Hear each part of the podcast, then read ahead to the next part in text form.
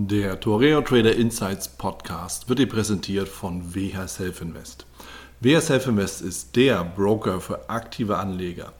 Innovative Technologie, günstige Konditionen, legendärer Service und höchste Sicherheit sprechen seit 1998 für WH Self Invest. Für weitere Informationen über WH Self Invest schau gerne auf den Link in den Show Notes. Hallo, lieber Trader, lieber Anleger, lieber Börsianer. Hier ist wieder Art. Ich heiße dich ganz herzlich willkommen zur neuen Folge im Total Trader Insights Podcast. In dieser Folge spreche ich mit dem Experten für Börsenpsychologie Roland Ulrich. Und natürlich geht es um seine Anfänge, seine Einschätzung zur Börsenpsychologie und das, was du für dich wissen musst auf deinem Weg zum erfolgreichen Trader. Bevor wir starten, achte auf jeden Fall auf den Risikohinweis in den Show Notes und wenn du schon mal da bist, dann sichere dir doch gleich dein gratis Exemplar des neuen Trader Magazins.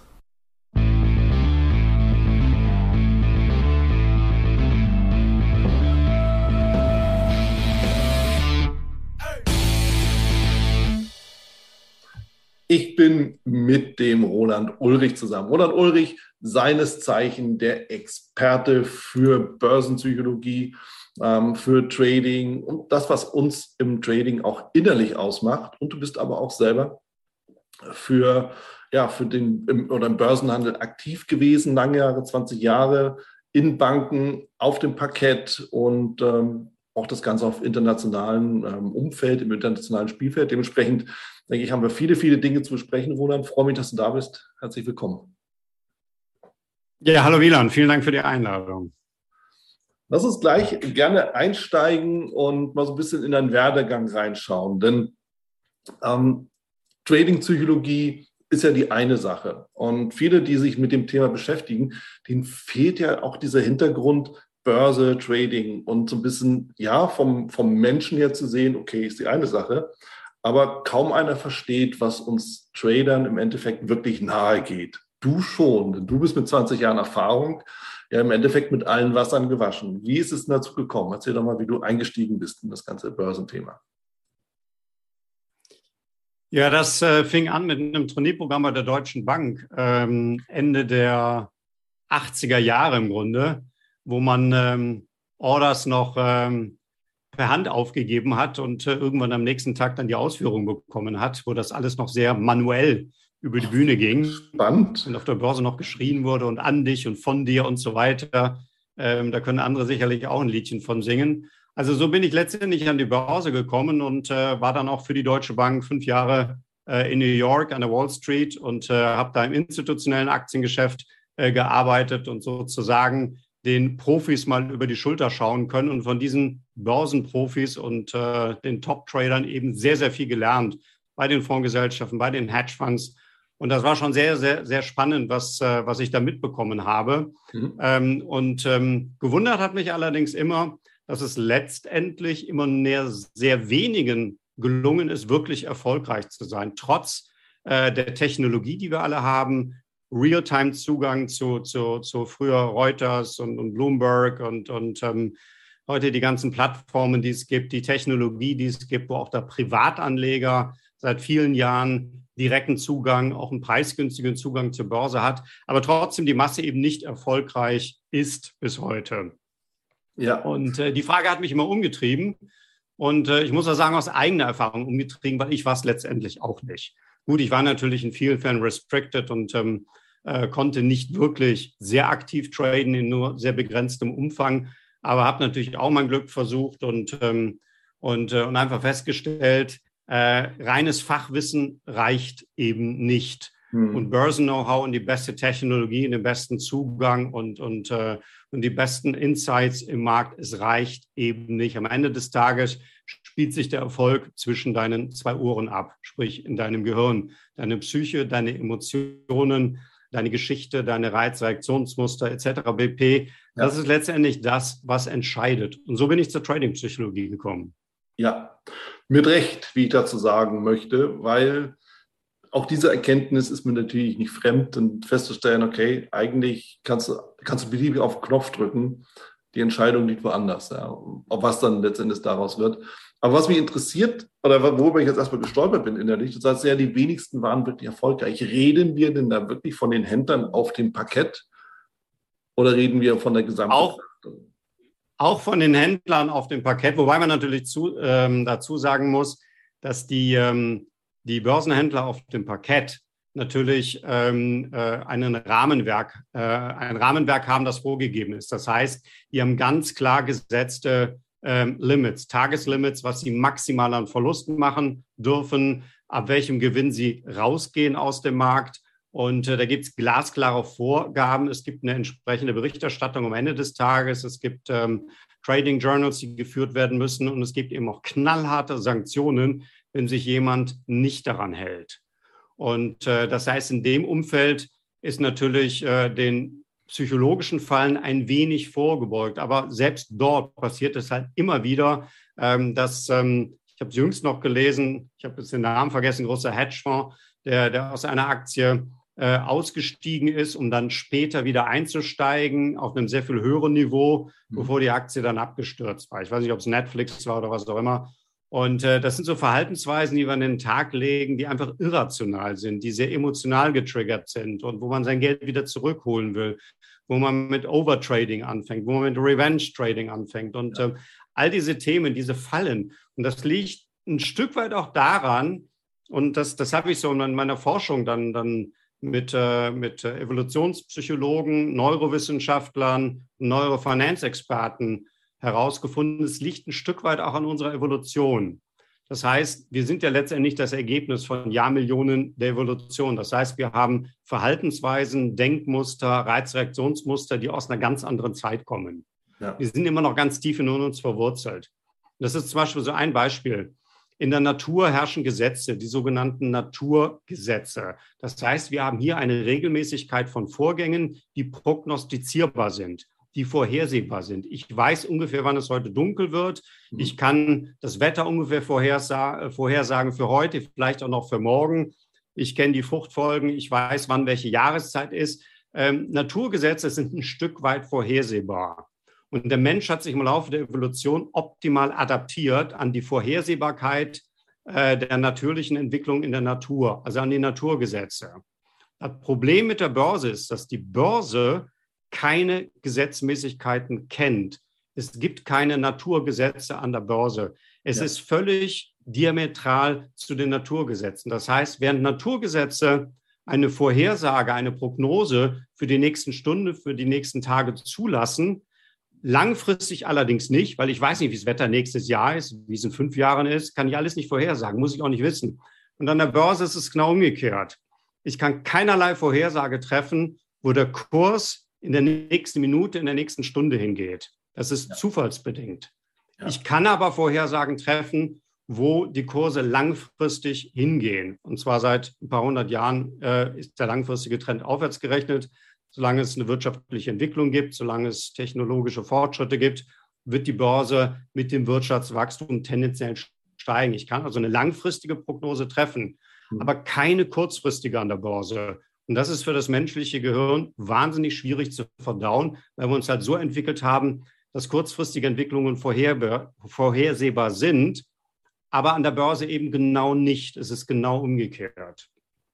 Das ist interessant, weil, ähm, wenn du sagst, langfristig kann ich das schon sagen, aber ich behaupte mal, je langfristiger, desto grober und desto logischerweise weniger detailorientiert. Ja, du kannst sagen, die Gesamtbörse wird steigen, ja, aber welcher von diesen Werten gerade steigt oder es eben nicht mehr geschafft hat, so wie Netflix gerade ja, oder Peloton, ja, das weißt du halt nicht. Ja, das, oder Nokia oder Apple, ja, das weißt du halt nicht, wer von den beiden langfristig existiert oder nicht, wenn du beide mal im Depot hast. Mir kommt aber noch ein anderer. der Vergleich trifft eigentlich eher zu, wenn du jetzt beispielsweise in, in, in Indexfonds reingehst, wenn du in Aktien-ETFs reingehst, wenn du in den MSCI World nimmst oder dergleichen, ja. ähm, dann weißt du, dass der langfristig, wenn die Welt nicht untergeht, steigen wird. Kurzfristig kannst du keine Prognose machen. Und in der Natur ist es genau umgekehrt. Ja, genau. Also du hast es mal konkretisiert und klargestellt, weil genau das war es, worauf ich hinaus wollte, dass man eben sagt, okay, langfristig, dann kommt halt ja, Sparplan, ETF-Strategie, wie auch immer, zum Tragen. Damit kann man dem Ganzen Rechnung tragen. Kurzfristig, andere Geschichte. Eins will ich nochmal ganz deutlich hervorheben. Du hast ja gesagt, professionelle Trader auf dem Parkett haben ganz klare Vorgaben und zwar in beide Richtungen, so wie ich das verstanden habe. Auf der einen Seite, was den ja. Verlust angeht, da reden wir über einzelne Positionen wahrscheinlich, aber im Grundsatz für den Tag, Gesamtverlust. Und, und da bin ich hellhörig ja. geworden, auch was das Profit Target angeht. Das bedeutet, ja. korrigiere mich vielleicht, wenn der falsch liege, das bedeutet, als Beispiel, ja, Sie können eins verlieren, aber wenn Sie 1,5 haben, müssen Sie auch die Gewinne mitnehmen. Punkt. Ist, ist das so richtig? Nee, ist eigentlich eher ein, ein Profit-Target für realisierte Gewinne, mhm. weil sich ähm, äh, gezeigt hat, dass Trader, die beispielsweise morgens äh, äh, eine Gewinnserie hingelegt haben und richtig gut äh, äh, Geld für die Bank verdient haben, dass die im Laufe des Tages einen Großteil der Gewinne wieder abgeben. Was daran liegt, dass diese, diese Overconfidence ins Spiel kommt, übersteigertes Selbstvertrauen nach dem Motto, hey, äh, ich habe hier den großen Run und ich hole jetzt noch mehr Gewinne rein. Ich gehe jetzt stark ans Risiko, halte mich vielleicht nicht zu 100 Prozent an mein Setup, gehe zu früh ja. rein, gehe mit einer zu großen Position rein. Also die Erfahrung hat einfach gezeigt, dass Trader, die morgens äh, faktisch ihr Tageslimit an Gewinnen, ihr Tagesziel an Gewinnen erreicht haben, ja. dass es äh, statistisch gesehen besser ist, die aus dem Markt rauszunehmen und den Tag abzuschließen, als die weiter traden zu lassen. Ja, was ebenfalls eine wichtige Erkenntnis ist, also beides, denke ich, ist, ist sinnvoll, sich das mal bewusst zu machen und klar zu machen. Auch dieses Thema Tagesziel, ja, was wir hier erreichen oder roundabout, ja, also reden wir wahrscheinlich nicht über einen Dollar exakt, sondern äh, die Grundtendenz. Und ich finde es ein wichtiger Punkt, bei dem ich immer wieder auch mal mit dieser Frage konfrontiert werde und auch das diskutiere mit Kollegen, die sagen, na ja, also ich bin ja mittlerweile so dabei, wo ich sage, na ja, gut, wenn du einen Trade am Tag machst oder, oder, oder wenig und du hast den mit Gewinn, dann lass es halt sein danach. Punkt. Ob das richtig ist oder falsch, wird dir keiner wirklich sagen können. Aber am Ende ist genau dieses. Ja. Ähm, du, du machst den nächsten Trade, den nächsten Trade, der nächste geht dann schief, dann müsst ihr es wieder aufholen und schon hockst du in dieser Schleife drin. Ja? In, in, in dieser, ich will es erreichen, ich hatte doch schon und, ja, und schon bist du gefangen. Und das wird eben durch so ein Ziel durchaus unterbunden. Also kann ich mir auch vorstellen, das kenne ich auch selber logischerweise, dass sowas einfach hält oder ähm, uns davor beschützt, völlig durchzudrehen, um es mal auf Deutsch zu sagen. Wie ging es dir denn, als du was, was allerdings sehr, sehr schwer fällt. Ja, klar. Ja, klar. Ja, das, ist ja, das ist ja Gier und Angst, ja, das ist ja in uns drin. Auch Scham, ja, vielleicht, weil du, du willst ja dann deinem Chef nicht erzählen, dass du irgendwie wieder Minus lagst, sondern du willst ja sagen, hey, ich habe es heute wieder gerissen. So macht es natürlich auch nicht besser. Ja. Wie ist es dir denn gegangen aus deiner persönlichen Erfahrung? Du sagtest, du warst eigentlich ja auch nicht so erfolgreich, wie man sich das vielleicht wünscht oder mir gewünscht hättest. Aber äh, wie beurteilst du das selbst und woran bist du gewachsen? Formulier es mal positiv. Gut, man wächst letztendlich an den Schmerzen und an den äh, Verlusten, so. wo man dann im Nachhinein feststellt, du bist mal wieder voll in eine emotionale Falle reingetappt und hast eigentlich alles das falsch gemacht. Äh, und du wusstest es eigentlich vorher schon besser und du hast trotzdem die Fehler gemacht, indem du dann direkt wieder in den Markt reingegangen bist, nachdem du einen Verlust realisieren musstest und dich geärgert hast. Du willst ja letztendlich das Geld wieder zurückholen. Du gehst dann zu groß ins Risiko. Ähm, du ähm, nimmst eine zu große Position ein und äh, zu stark gehebelt und du bist eigentlich aus dem emotionalen Gleichgewicht raus und du machst dann die Fehler. Und das habe ich immer wieder festgestellt und dadurch einfach gelernt, dass es ähm, äh, unglaublich wichtig ist, dass man regelbasiert handelt und dass man wirklich klar definierte Strategien und Setups hat und die durchhandelt und sich nicht von einzelnen Verlusten beeinflussen äh, lässt, ähm, weil zum Trading gehören Verluste Nummer zu. Es ist für die Psyche unglaublich schwierig zu verkraften, aber an der Börse ist es nun mal so, ich habe keine Strategie, die mir eine 90-prozentige Trefferquote garantiert. Ich habe eine Strategie, die mir bestenfalls eine 50 oder 60-prozentige Trefferquote gibt, was vollkommen ausreicht, wenn ich es lerne, Gewinne laufen zu lassen und Verluste frühzeitig zu begrenzen. Und das ist auch so einfache Finanzmathematik. Am Ende des Tages bin ich als Trader dann erfolgreich, wenn ich es gerafft habe und verinnerlicht habe, Verluste konsequent zu begrenzen. Und das ist dieses einfache Beispiel, das wahrscheinlich jeder schon mal gehört hat. Wenn ich in einer Verlustserie 10 Prozent von meinem Kapital vernichte, brauche ich anschließend 11 Prozent Performance, um wieder auf Einstand zu kommen. Aber wenn ich mit einer Verlustserie 50 Prozent von meinem Trading-Konto Konto crashe, brauche ich anschließend 100 Prozent Performance und mach das mal in dem emotionalen Zustand, in dem du dann bist. Ja. Und dann ist die Gefahr einfach zu groß. Und ich habe es einfach ich betreue jetzt seit 13 Jahren professionelle und private Trader, Händler und Anleger. Und ich habe es einfach so häufig gesehen. Es ist immer das gleiche Muster. Und, äh, und äh, so ein Trading-Konto ist schneller gecrashed, als man glaubt. Und man darf eine nicht vergessen. Es ist ja auch wieder reine Finanzmathematik. Die Wahrscheinlichkeit, dass ich zwei, drei Verlusttrades hintereinander mache, kann ich ja berechnen. Wenn ich eine Strategie habe, die mir eine 50-prozentige Trefferquote liefert, dann habe ich eine 25-prozentige Wahrscheinlichkeit, dass ich zwei Verlusttrades hintereinander mache. Dann habe ich eine 12,5-prozentige Wahrscheinlichkeit, dass ich drei hintereinander, sechs ein Viertel, dass ich vier Verlusttrades hintereinander mache. Wenn ich mit jedem Verlust 10 Prozent von meinem Kapital crashe, dann bin ich relativ schnell platt. Und wenn ich viel Trader bin und gerade im kurzfristigen Zeitfenster unterwegs bin, dann werde ich regelmäßig Verlustserien haben. Und äh, an der Frage, wie ich die handle, wie ich die manage, entscheidet sich, ob ich als Trader erfolgreich sein werde. Ja, ja. Wahre Worte. Und auch dieses Thema, du hast es genannt, was mir sehr gut gefällt, Wahrscheinlichkeit. Ja? Also dieser Umgang mit den Wahrscheinlichkeiten, sich das eben bewusst zu machen. Ja?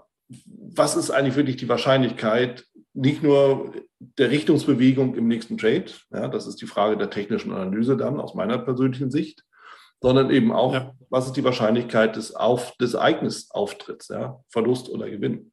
Ja ist es so. Und du sagst es, 50 Prozent Trefferquote, 25 Prozent für zwei und so weiter und so fort. Das, das, das kann man sich an einem Finger abzählen oder ein paar mehr halt. Und jetzt ist so die Frage, warum tappen wir denn dann trotzdem in diese Falle? Warum ist es uns nicht möglich? Und ich verbinde das mal mit so einer, ich meine, du hast ja schon so, so ein paar Zahlen genannt, so Tabellen, 50 Prozent Verlust, 100 Prozent ähm, brauchst du, um wieder auf Null zu kommen. Dann kennst du auch die andere Tabelle, wo man sich reich rechnen kann. so, weißt du, in zehn Trades zum Millionär. Rein mathematisch alles machbar. Und ich präsentiere das auch immer gerne, ja, wenn ich über Money Management spreche, weil es ist mathematisch ist es machbar mit einfachen Zahlen. Ja, ich, ich, ich äh, habe ja auch ein Buch und alles.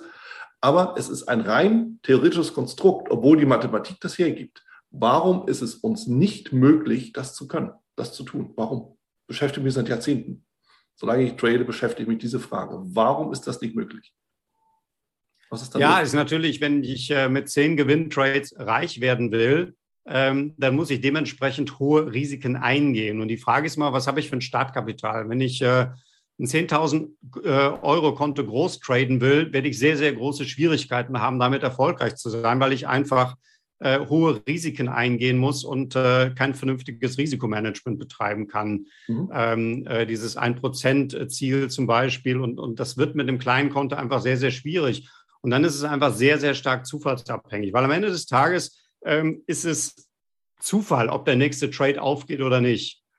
Ich berechne ein CAV und äh, rechne mir meine Chancen, meine Risiken aus. Wo ist mein Take-Profit-Limit? Wo ist mein Stop-Loss-Limit? Und handle dementsprechend. Und, ähm, und äh, wenn ich zu große Risiken eingehe, das heißt über Leverage in den Markt reingehe, dann ist die Wahrscheinlichkeit einfach groß, dass ich relativ schnell mein Konto crashe. Ja. Natürlich gibt es von ähm, 1000 Tradern dann einen, der es dann wirklich geschafft hat. Ja. Aber 99,9 Prozent werden es eben nicht schaffen. Und die Statistiken, wir kennen sie alle, dass, dass die 80, lass es 90 Prozent äh, sind aller Trader, die es eben nicht schaffen, an der Börse Geld zu verdienen und kontinuierlich Gewinne zu machen. Mhm. Die überwältigende Mehrheit schafft es eben nicht, weil die eben mit Money and Risk Management nicht umgehen können, weil die Emotionen ins Spiel kommen, äh, die einem den Verstand im wahrsten Sinne des Wortes rauben. Ähm, ich habe das in meinem äh, Buch Trading Psychologie, ich weiß nicht, ob du das kennst, ähm, habe das mal sehr, sehr deutlich hier ähm, geschildert, was eigentlich in unserem Kopf, in unserer Psyche abgeht. Ich habe da mit einem Neurowissenschaftler von der Uni Bonn mal zusammengearbeitet und Versuche im Hirnscanner gemacht und das war schon beeindruckend. Und äh, sobald ich emotional werde, ähm, schaltet sich mein Verstand aus. Das heißt, mein präfrontaler Kortex wird mit weniger Sauerstoff und Glucose versorgt und regelrecht runtergefahren. Das heißt, meine limbischen Systeme, meine emotionalen Zentren im Gehirn haben das Ruder übernommen und wir agieren extrem impulsiv, kurzsichtig und äh, sehr stark übertrieben in die eine oder andere Richtung, je nachdem, ob wir gerade in einem sehr euphorischen Zustand oder in einem sehr verängstigten Zustand äh, sind. Und wir handeln einfach nicht mehr rational. Deswegen ja. ist es also extrem wichtig, diese, diese Balance zwischen Kognition und Emotion aufrechtzuerhalten, weil wir nur dann in der Lage sind, wirklich rationale Entscheidungen zu treffen und vollen Zugang zu unserem präfrontalen Kortex haben, also zu unseren Verstandsarealen im Gehirn. Sobald Emotionen reinkicken, ist es vorbei. Mhm. Deswegen reagieren hilft nicht. Alles, was hilft, ist Prävention. Und Prävention im Trading heißt glasklare Regeln und Prozesse, die ich einstudiert habe. Und ich meine wirklich einstudiert. Das heißt, auf dem Demokonto, im Paper Trading lang genug geübt, genau wie ein Pilot, bevor er in ein Flugzeug steigt, hunderte von Stunden im Flugsimulator verbracht hat, nicht um, ähm, äh, um das Fliegen zu lernen oder zu perfektionieren, sondern vor allen Dingen darum, dass er in einer kritischen Situation die automatischen Reiz- und Reaktionsmuster abrufen kann, die er braucht, um das Flugzeug sicher durch die Lüfte zu steuern. Das ist der Grund, dass er nicht emotional wird, sondern wirklich automatisch die richtigen Handlungen abrufen kann. Und das ist das, was ich im Trading eben auch brauche. Wenn es dann wirklich hoch hergeht an der Börse und ich mit Positionen entweder extrem ins Plus laufe oder extrem ins, ins Minus laufe und, und überlege, meine Stops zu versetzen oder noch äh, äh, stärker reinzugehen in den Markt, ähm, dass ich einfach ganz klar mein Setup, meine Strategie verinnerlicht habe und automatisch das Richtige tue, also das regelkonforme, strategiebasierte tue und nicht anfange, ähm, emotional zu reagieren, weil das ist das Rezept ähm, zum Desaster und das sollte ich tunlichst vermeiden. Ja. Ja, so. Und ich glaube, da ist keiner frei von, der dann sagt, okay, habe ich auch schon geschafft. Klarer Fall. weil, weil am Ende sich mit diesen Dingen zu beschäftigen, ist auch eine Frage der Entwicklung des, als, als Trader. Ja, die meisten am Anfang ging dir wahrscheinlich so, vielleicht eher von institutioneller Seite ein bisschen anders gesteuert, aber ging mir zumindest so, und den allermeisten, die ich kenne, wenn ich sogar allen, dass sie sich nach Strategien bemüht haben, um Strategien bemüht haben, nochmal einen Indikator, nochmal irgendein fancy Tool in den Chart rein. Aber am Ende ist das nicht der Erfolgsbringer oder der entscheidende Punkt. Das ist eher etwas, was dir vielleicht einen Filter gibt oder wo du sagst, jetzt habe ich ein besseres Gefühl für die Eintrittswahrscheinlichkeit. Ja, mehr ist es ja nicht. Aber am Ende sind wir trotzdem als Menschen dann ja am Rechner und als Trader den Emotionen ausgeliefert. Ja, man ist ein Stück weit den, äh, den, den Emotionen ausgeliefert, weil wir einfach ähm, so getaktet sind, weil äh, sich unsere Psyche, unser Gehirn so aufgebaut hat und so funktioniert und die Börse eben ganz andere, äh, eine ganz andere Funktionsweise zeigt und wir deshalb andere Verhaltensweisen lernen müssen mhm. und, äh, und die eben ganz tief in unserer Psyche verankern müssen. Und das ist, das ist so der Trick. Und das ist auch das, was ich ähm, auf der äh, professionellen Seite mit äh, Hedgefonds und Fondsgesellschaften immer wieder bis zum Umfallen trainiere, dass sie das wirklich verinnerlicht haben. Und, ähm, und, äh, und dazu gehört zum Beispiel auch zu lernen, dass äh, Verlusttrades zum Geschäft dazugehören. Das ist sozusagen meine Investition. Ich werde ständig Verluste machen. Und solange ich regelkonform Verluste mache, ist das okay. Wenn ich regelwidrig Verluste mache, ist das natürlich ein Problem. Und regelkonform heißt eben, dass es ein Teil des Geschäftes ist. Und ich habe, ähm, ähm, ich schreibe gerade einen längeren Blogbeitrag und ähm, mache auch im, im Traders Magazin die nächste Cover Story äh, mhm. zum Thema Denken in Wahrscheinlichkeiten, was Trader von Spielcasinos lernen können. Ja.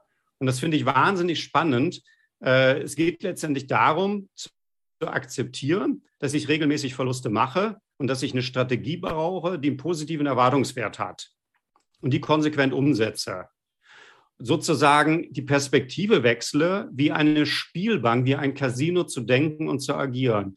Weil die Bank ist am Ende des Tages immer erfolgreich. Und zwar mit Spielen, deren Ausgang rein zufallsbedingt ist.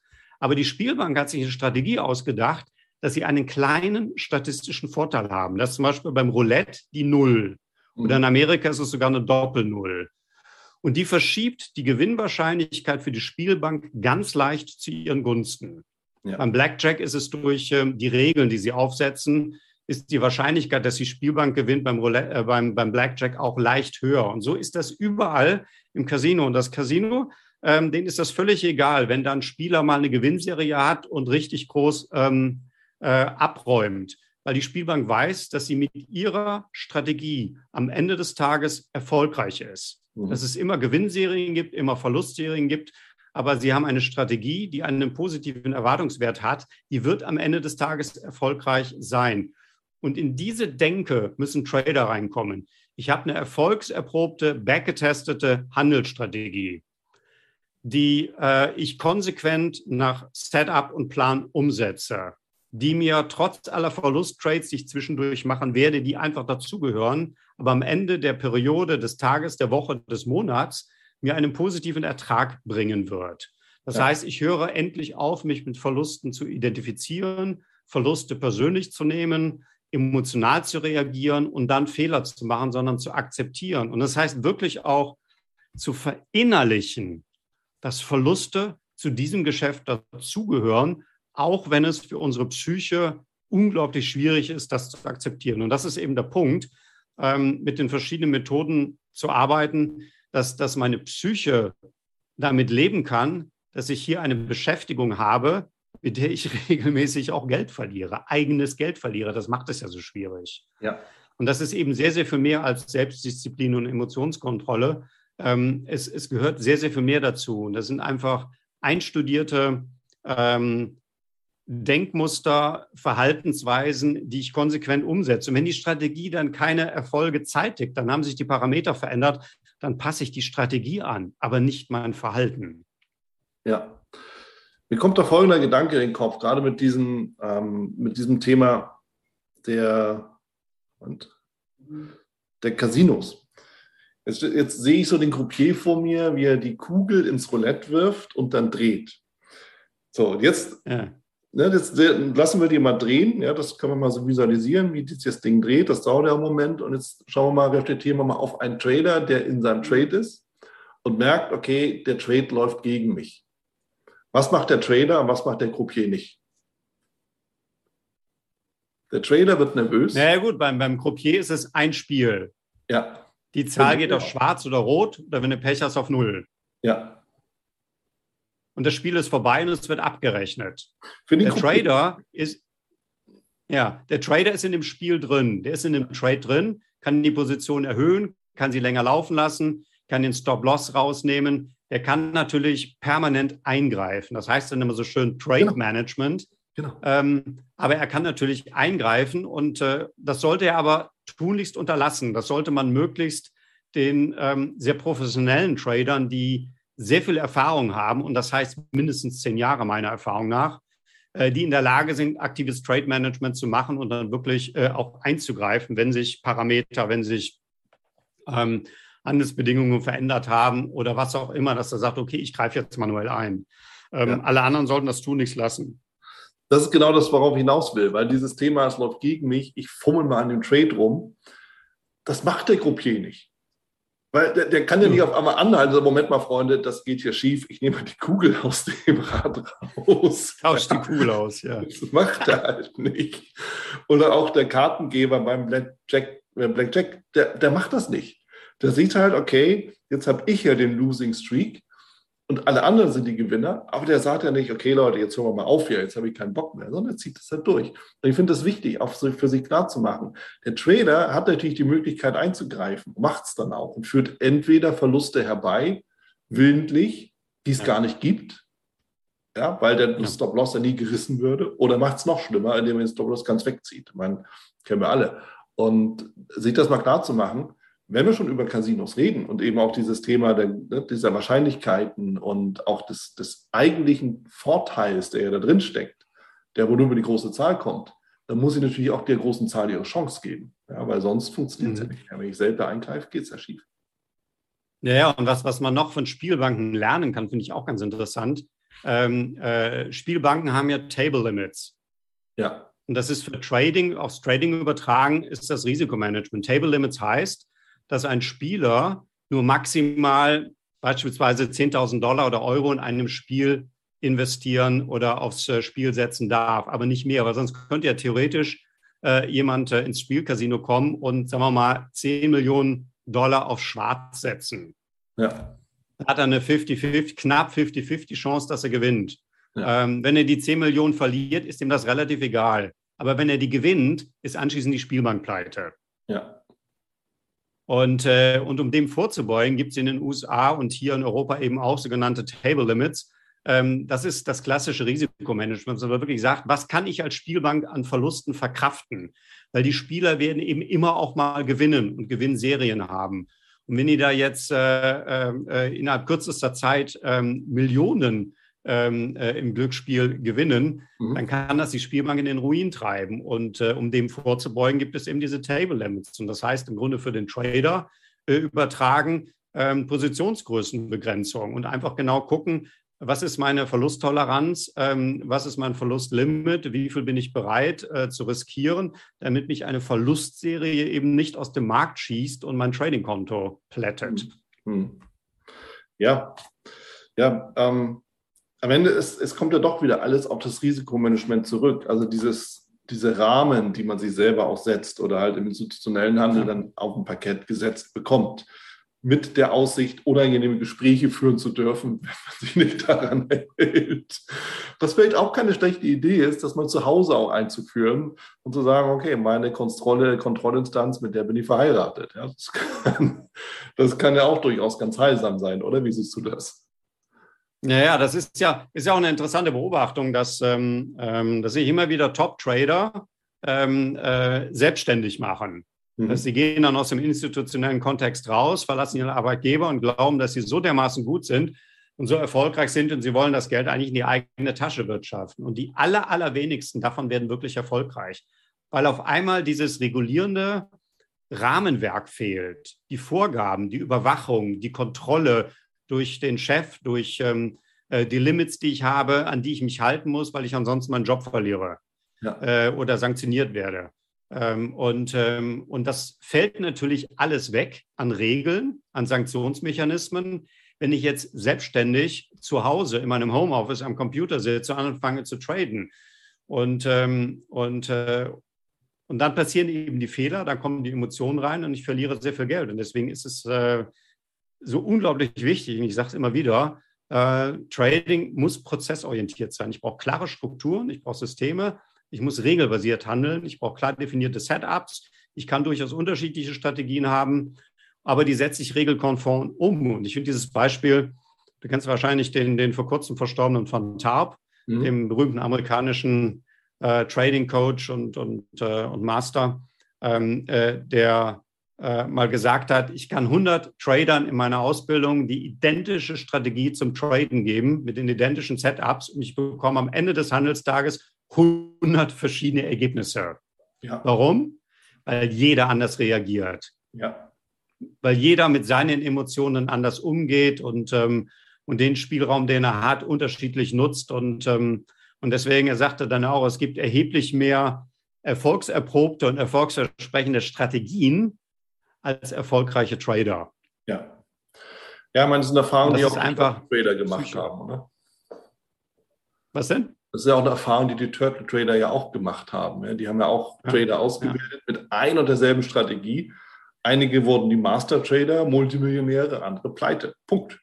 Gleiche Strategie. Richtig, richtig. Ja. So, und das ist halt einfach auch so eine, so eine Erkenntnis, auch, auch in der Ausbildung zum Beispiel. Ja, wenn man den, den äh, Tradern eine Strategie zeigt, du kannst davon ausgehen, sie wird anders angewendet, was ja auch okay ist. Aber ja, ich meine, dafür sind wir Menschen, aber ähm, es, es, zeigt eben auch, es, es, macht keinen Sinn, immer diesen heiligen Gral zu suchen und den, den Gurus hinterherzulaufen und Strategien von anderen zu kopieren und, ähm, und es bringt nichts, ja. weil meine menschliche Psyche ähm, verhindern wird, dass ich erfolgreich bin, wenn ich ähm, limitierende Glaubenssätze, Blockaden habe, wenn ich emotional überreagiere, dann ist es völlig egal, welche Strategie ich handle, ich werde nicht erfolgreich sein.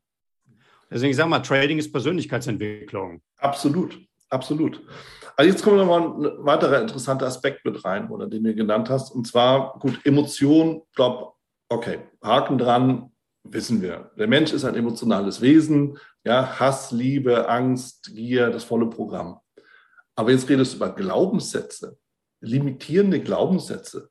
Aber ich will doch reich werden an der Börse. Ist das denn kein Glaubenssatz? Oder wieso klappt das nicht? Das, das wäre ein schöner positiver Glaubenssatz. Äh, die Frage ist, was du unterbewusst eigentlich willst, weil du bist ja auch äh, das Ergebnis deiner Biografie, das heißt deine Überzeugungen, äh, dein, ähm, dein, deine Glaubenssätze, ähm, das, was du von deinen Eltern mitbekommen hast, mhm. ähm, äh, was du in deiner Erziehung, was du überhaupt in deinem Leben an Erfahrungen positiver wie negativer Erfahrungen gesammelt hast, ja. spiegelt sich ja alles in deinem heutigen Verhalten wieder.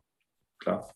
Und wenn du wirklich mal eine Phase durchgemacht hast, beispielsweise in einem Elternhaus, ähm, dass äh, Geld schmutzig ist, an Geld klebt Blut und Geld zeigt man nicht und ähm, oder wenn der irgendwann gesagt hat, ja, Börse äh, ist äh, Spielcasino und das ist Zockerei und das ist, ähm, das ist schon fast kriminell, was da vor sich geht und äh, damit äh, sollte man kein Geld verdienen wollen und da, da, da. Mhm. Wenn, wenn du das sozusagen immer wieder gehört hast, ist das in deinem Hinterkopf ein Stück weit verankert.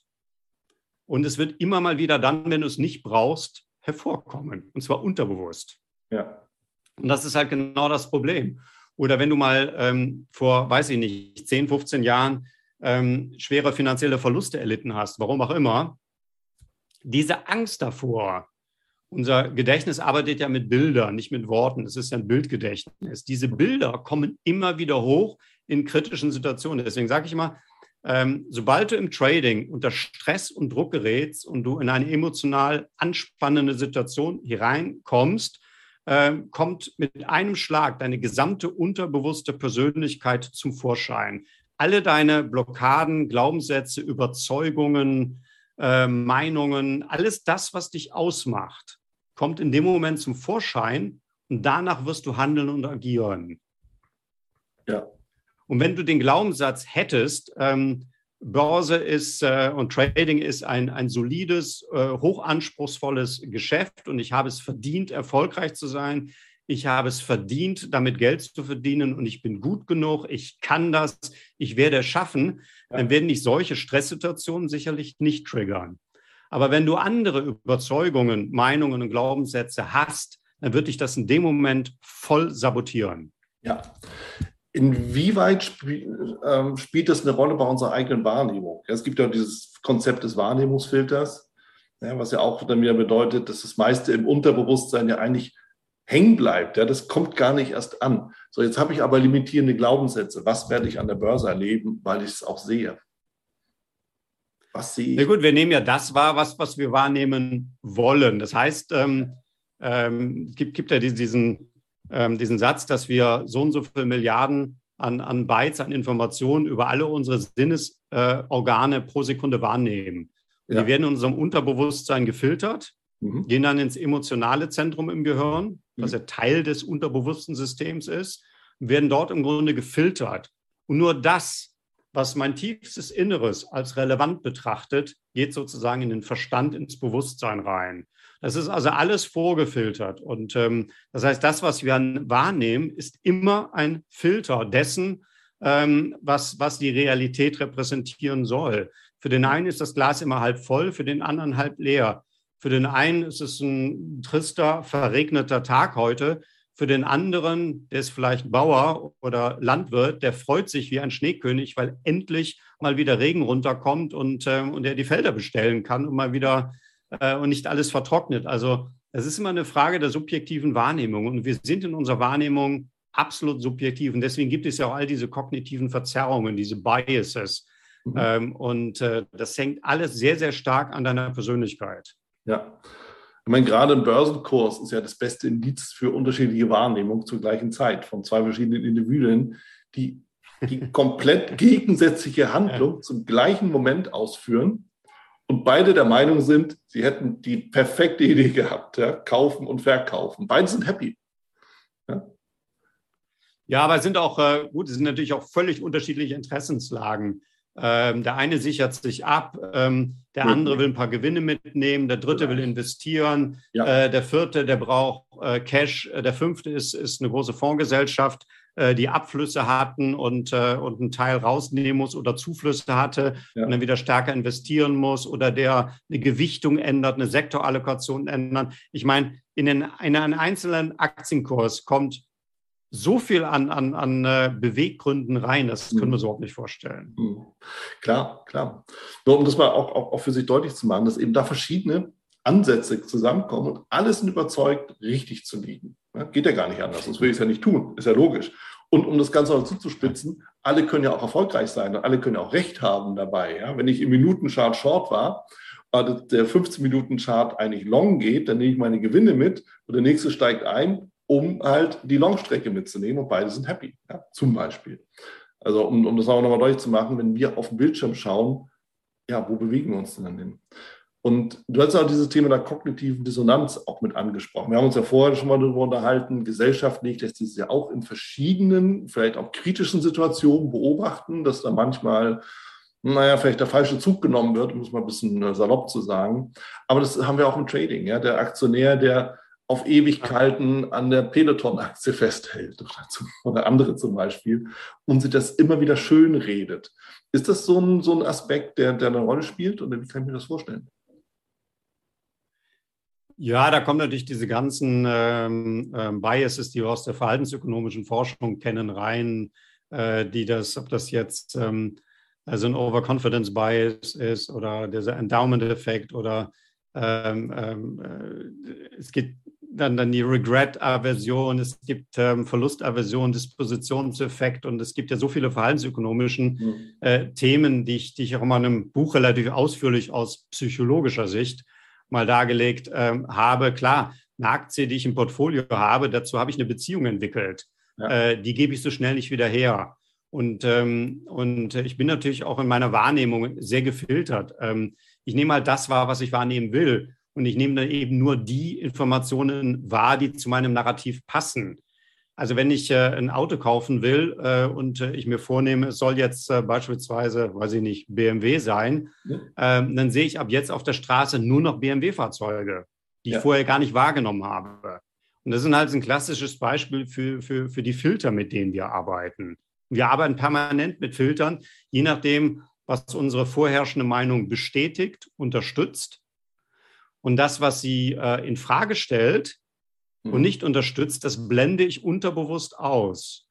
Und um den zum Beispiel vorzubeugen, wie ich, wie ich ähm, äh, wenn, wenn ich mit Tradern arbeite, ist halt so diese, diese Situation, the devil's advocate, des Teufels Advokat zu spielen, dass ich eben bei einer Trading-Entscheidung zum Beispiel mal ganz bewusst argumentativ die Gegenposition einnehme. Ja. Also mir all das überlege, was jetzt gegen einen Einstieg sprechen würde, was vielleicht sogar für einen Short-Einstieg sprechen würde.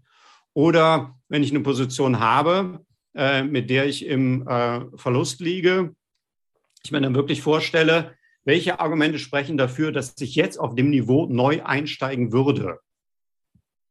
Ja. Oder dass ich jetzt auf dem Niveau vielleicht short gehe, dass ich mich also faktisch zwinge, und das ist gar nicht so leicht, ganz bewusst die andere Position einzunehmen, damit ich so wieder ein Stück weit in die Beobachterrolle zurückkomme, dass ich, dass dieses, dieses Attachment wegfällt dass ich ähm, diese Anhaftung, dass ich mich mit dem Trade und mit der Position und mit der Aktie oder was auch immer anfange zu identifizieren, weil dann bin ich voreingenommen. Mhm. Und um dieser Voreingenommenheit vorzubeugen, muss ich halt in diese Beobachterrolle zurück. Ähm, das mache ich dadurch, dass ich äh, ganz bewusst zu meinen Positionen und zu meinen geplanten Positionen die Gegenseite einnehme. Ja. Es kann auch ein Trader-Kollege sein, wenn man mit mehreren zusammenarbeitet, dass man sich sozusagen die Argumente zuspielt und sagt, hier, nimm du mal ganz bewusst die Gegenseite ein. Ja. Warum fällt uns das, das so schwer? Ich meine, in der Gesellschaft können wir es beobachten, seit Jahrzehnten gibt es ja immer mal wieder Situationen, wo alle gleichgeschaltet in eine Richtung laufen. Und auch das ohne zu hinterfragen.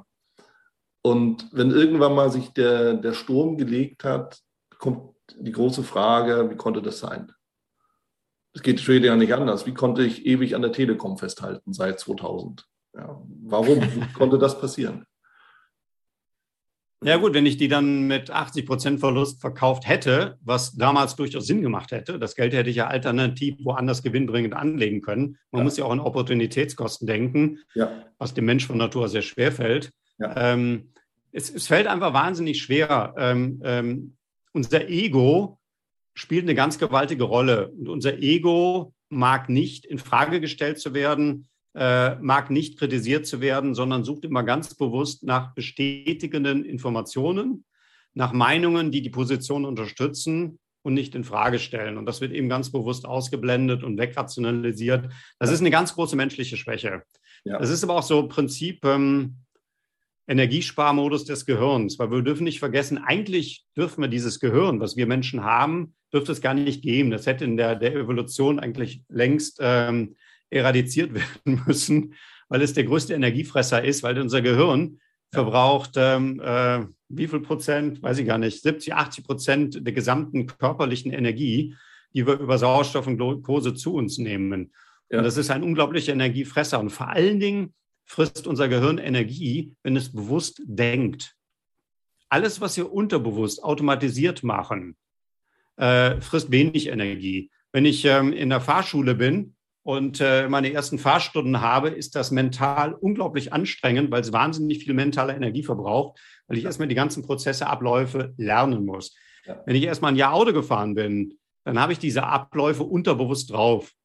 Dann sind die neuronalen Gehirnstrukturen so fest verankert und verdrahtet, dass ich das automatisch abrufen kann, dass ich dahinter auch gar nicht sagen kann, wie bin ich eigentlich jetzt gefahren? Ich weiß es nicht. Ich konnte mich problemlos mit meinem Nachbarn hochintellektuell unterhalten. Mach das mal mit einem Fahrschüler, der kriegt keine drei Sätze raus, weil der so hoch konzentriert aufs Fahren ist. Ja.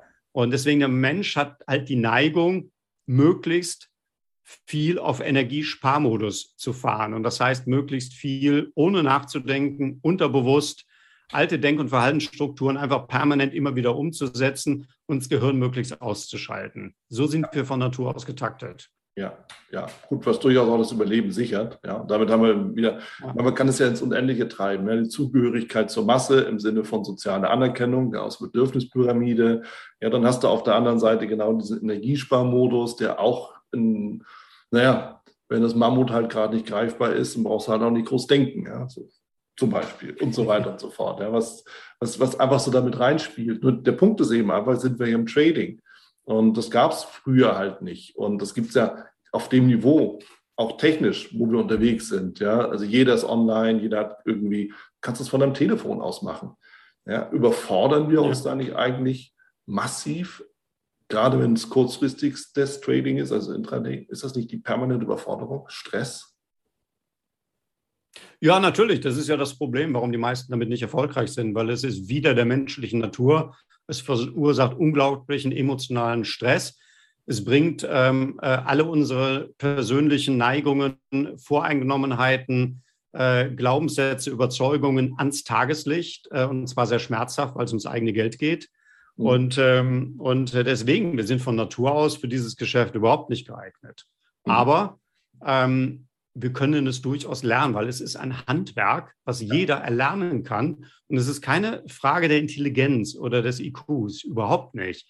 Es ist eine Frage, ähm, bin ich bereit und in der Lage, diese Prozesse zu verinnerlichen und wirklich zu trainieren. Auf dem Demokonto ja. bin ich bereit und in der Lage, ähm, eben nicht den Adrenalinkick oder den Dopaminstoß an der Börse zu suchen, sondern, und das kann durchaus langweilig sein, konsequent eine erfolgserprobte, backgetestete Handelsstrategie umzusetzen, weil nur ja. dann werde ich erfolgreich sein.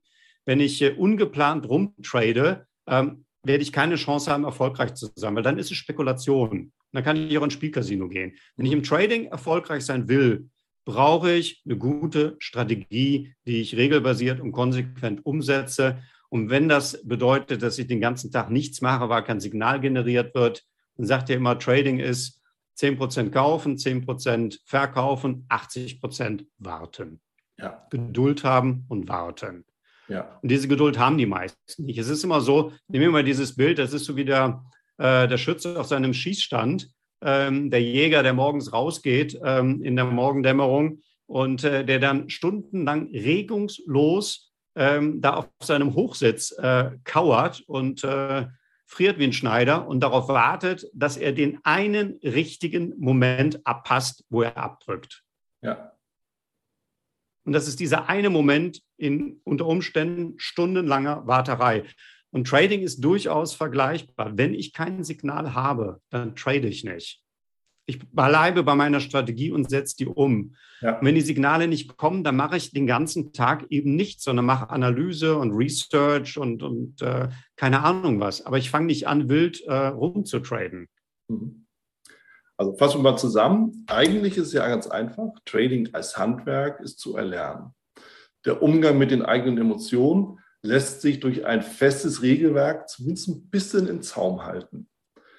Wenn wir uns regelmäßig bewusst machen, dass wir nur einen Teil der, der Realität wirklich überhaupt wahrnehmen und in eine Falle stolpern könnten, die sich eben dann auch als kognitive Dissonanz äußert oder als zumindest gefilterte Wahrnehmung dann auch, auch zeigt, wenn wir uns das bewusst machen, ist vielleicht äh, ist es sinnvoll, auch mal genauer hinzuschauen und die eigene Meinung zu challengen und zu hinterfragen. Also ist Trading ja eigentlich ganz einfach, oder? Wenn man sich genau daran hält, wie du das gerade geschildert hast, ähm, äh, ist, ist, ist nicht schwer. Man kann durchaus sagen, äh, ähm, es, es kann durchaus einfach sein. Wenn ich mich an die Erfolgskriterien für erfolgreiches Trading halte und das ja konsequent umsetze und es wirklich lerne. Ich meine, ich gehe ja auch als Nichtschwimmer nicht sofort ins tiefe Becken und frage dann den, den Bademeister, hey, kannst du mir gerade erklären, wie das hier mit dem Schwimmen geht, bevor ich absaufe? Ich ja. lerne das erstmal mit Schwimmreifen und Flügelchen oder wie auch immer ja. im Nichtschwimmerbereich und äh, bevor ich mich ins tiefe Wasser traue. Und das ist ja auch so dieses Prinzip der, der Millionen junger Menschen, die mittlerweile auf Trading-Apps darum daddeln, und mhm. versuchen an der Börse erfolgreich zu sein. Es ist sehr kostengünstig, man hat sehr leichten Zugang zur Börse, ähm, aber äh, die wissen letztendlich alle nicht, wie es geht und äh, die betreiben letztendlich äh, Glücksspiel und das wird am Ende des Tages an der Börse, die nun mal keine Einbahnstraße ist, nicht erfolgreich sein für die meisten Leute. Man ja. braucht eine Strategie, man braucht einen Plan.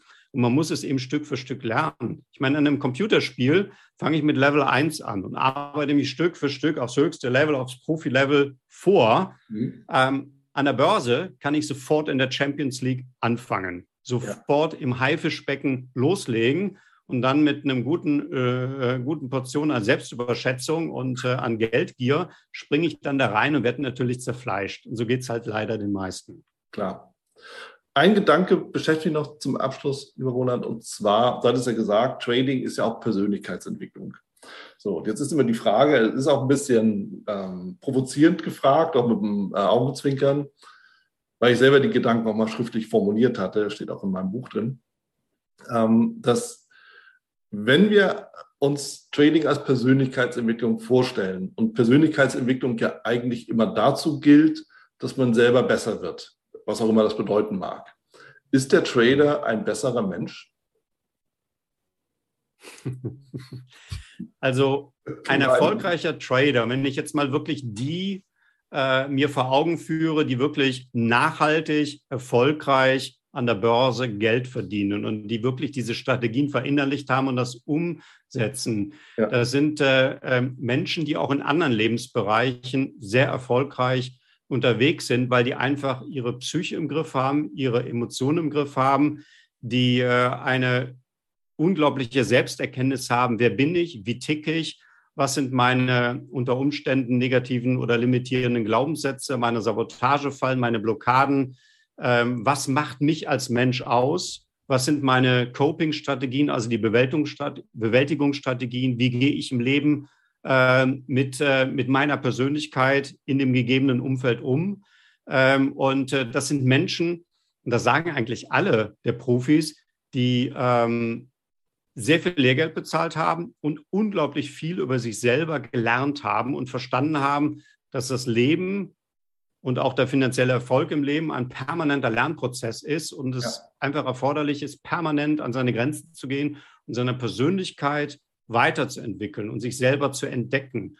Und das ist zum Beispiel auch der Grund, warum ich mit ähm, wissenschaftlichen Persönlichkeitstestverfahren und Kompetenzdiagnoseverfahren arbeite, ähm, vor allen Dingen im professionellen Bereich, um, ähm, um den Tradern erstmal einen Spiegel vorzuhalten. Wer bist du? Wie tickst mhm. du? Wie denkst du? Wie verhältst du dich? Und dieses, dieses Gap zwischen Eigen- und Fremdwahrnehmung zu schließen, weil die meisten wissen überhaupt nicht, wie und warum sie so handeln, wie sie handeln und wie sie vielleicht auch vom Umfeld wahrgenommen und eingeschätzt werden und in dem Fall eben auch von der Börse dann behandelt werden. Die meisten verstehen das ja gar nicht. Deswegen ist der erste Schritt ist einfach mal dieser Schritt zur Selbsterkenntnis, sich selber besser zu kennen, seine Persönlichkeit zu verstehen, seine Fähigkeiten, seine Kompetenzen. Das heißt, seine Trader-Persönlichkeit zu finden. Und wenn ich die kann, wenn ich die weiß, und weiß, wie ich ticke und funktioniere, dann kann ich den zu mir passenden Trading-Stil finden. Mhm. Das heißt, das Zeitfenster, ähm, die, die, äh, den, den Stil, die Assetklasse, die Positionsgröße und all das, was meine Stärken zur Geltung bringen. Wir haben alle Stärken. Ja. Und, äh, und die gilt es ja im Trading zur Geltung zu bringen und zu entwickeln. Und das ist wahnsinnig wichtig. Der eine ist der begnadete Scalper, der andere ist der hochtalentierte Daytrader, der dritte ist der erheblich bessere Swing Trader, der vierte ist, äh, ist ein hervorragender Investor, der Analytiker, der wirklich verstanden hat, welche Unternehmen langfristig erfolgreich sind, der einen ganz anderen Anlagehorizont hat als ein kurzfristig orientierter Trader. Das heißt, jeder hat so seine Stärken. Und das gilt es eben auch herauszufinden, was ist meine Trader-Persönlichkeit, mein innerer Trader? Wo, in welchem Trading-Stil kommen meine Stärken wirklich zur Geltung? Und das nenne ich so the mental trading edge, also der mentale Trading Edge. Den geht es zu entwickeln und den gilt es herauszuarbeiten. Wenn ich den gefunden habe, dann habe ich die Voraussetzungen, erfolgreich zu sein. Aber solange ich mich selber nicht kenne, werde ich an der Börse nicht erfolgreich sein und im Trading schon gar nicht. Ja, und im Leben wird es auch schwer, offen gesagt, oder? Und im Leben wird es ja auch schwer, weil da ist es genau das Gleiche. Ja. Weil die Coping-Strategien sind ja in allen Lebensbereichen identisch. Ja. Wobei ich mir halt im Leben, und das ist der Unterschied, ich kann mir das Leben ja durchaus so gestalten, dass es zur meiner Persönlichkeit passt. Das heißt, den Lebenspartner, das Lebensumfeld, mhm. das berufliche Umfeld, das Freizeit, Reise, sonst was Verhalten. Ich kann mir das Leben ja ein Stück weit so äh, zurechtlegen, dass es zu mir passt. An der Börse geht das natürlich nicht. Nee, das die Börse kann ich mir nicht zurechtlegen, dass sie zu mir passt. Entweder ich passe mich an die Börse an mit der nötigen Portion Demut statt Rechthaberei und äh, folge der Börse, ja. will eben nicht Recht haben und finde den, den Stil, den Trading-Stil, der zu mir passt. Und das ist im Grunde das Erfolgsgeheimnis. Ja, klasse. Dem ist nichts mehr hinzuzufügen. Lieber Roland, viele wichtige Erkenntnisse. Ich glaube, wir haben wirklich einmal die gesamte Bandbreite der Persönlichkeit oder auch der Stolperfallen der eigenen Persönlichkeit angesprochen. Viele Lösungsansätze ja. waren mit dabei am Ende und das ist auch, glaube ich, eine, eine Erkenntnis, die dazu noch gilt es geht auch die eigenen Hausaufgaben zu machen, ja, sich dem auch zu stellen. Ja. Die Börse hält uns einen Spiegel vor, wir müssen halt nur reingucken und die Konsequenzen auch daraus ziehen. Da hast du uns nochmal ein Stück weitergeholfen, halt das auch zu erkennen. Dafür vielen lieben Dank und ich freue mich aufs nächste Mal. Persönliches Sehen ist dann auch natürlich äh, gerne dabei und auf bald erstmal. Vielen, vielen lieben Dank. Ja, danke dir, hat sehr viel Spaß gemacht. Das war es auch schon wieder hier im Torero Trader Insights Podcast. Ich freue mich, dass du dabei warst und ich wünsche dir natürlich viel Erfolg bei der Umsetzung der Impulse. Denn äh, wenn wir über Impulse sprechen, dann heißt es natürlich auch für dich, dass du überlegen musst, wie kann ich das in meine persönliche Praxis am besten auch umsetzen, adaptieren. Und dabei halt eben alles Gute, viel Erfolg. Wenn dir der Podcast gefällt, dann teile ihn auf jeden Fall mit deinen Freunden, Bekannten und all denen, von denen du weißt, dass sie sich für Börsenhandel und Trading interessieren. Hinterlass mir gerne auch eine Bewertung oder schick mir eine E-Mail, wenn du mit mir in Kontakt treten möchtest. Folge mir auf Facebook und vergiss nicht den Newsletter zu abonnieren der Torero Trader School, um eben immer auf dem aktuellen Stand der Dinge zu sein, was Veranstaltungen, Ausbildung, Schulung, Vorträge oder auch neue Artikel angeht. In dem Sinne freue ich mich aufs nächste Mal gemeinsam mit dir, wünsche dir viel Erfolg, alles Gute. Bis zum nächsten Mal bei Torero Trader Insights, dein Wieland Alt. Da du ja noch da bist, ich will dich nochmal einladen in die VTRD. Schau mal vorbei, vtrd.de. Schau dir an, wo die Regionalgruppen sind und ob die Webinare vielleicht auch nochmal interessant sind. Dann werde gerne ein Mitglied bei uns.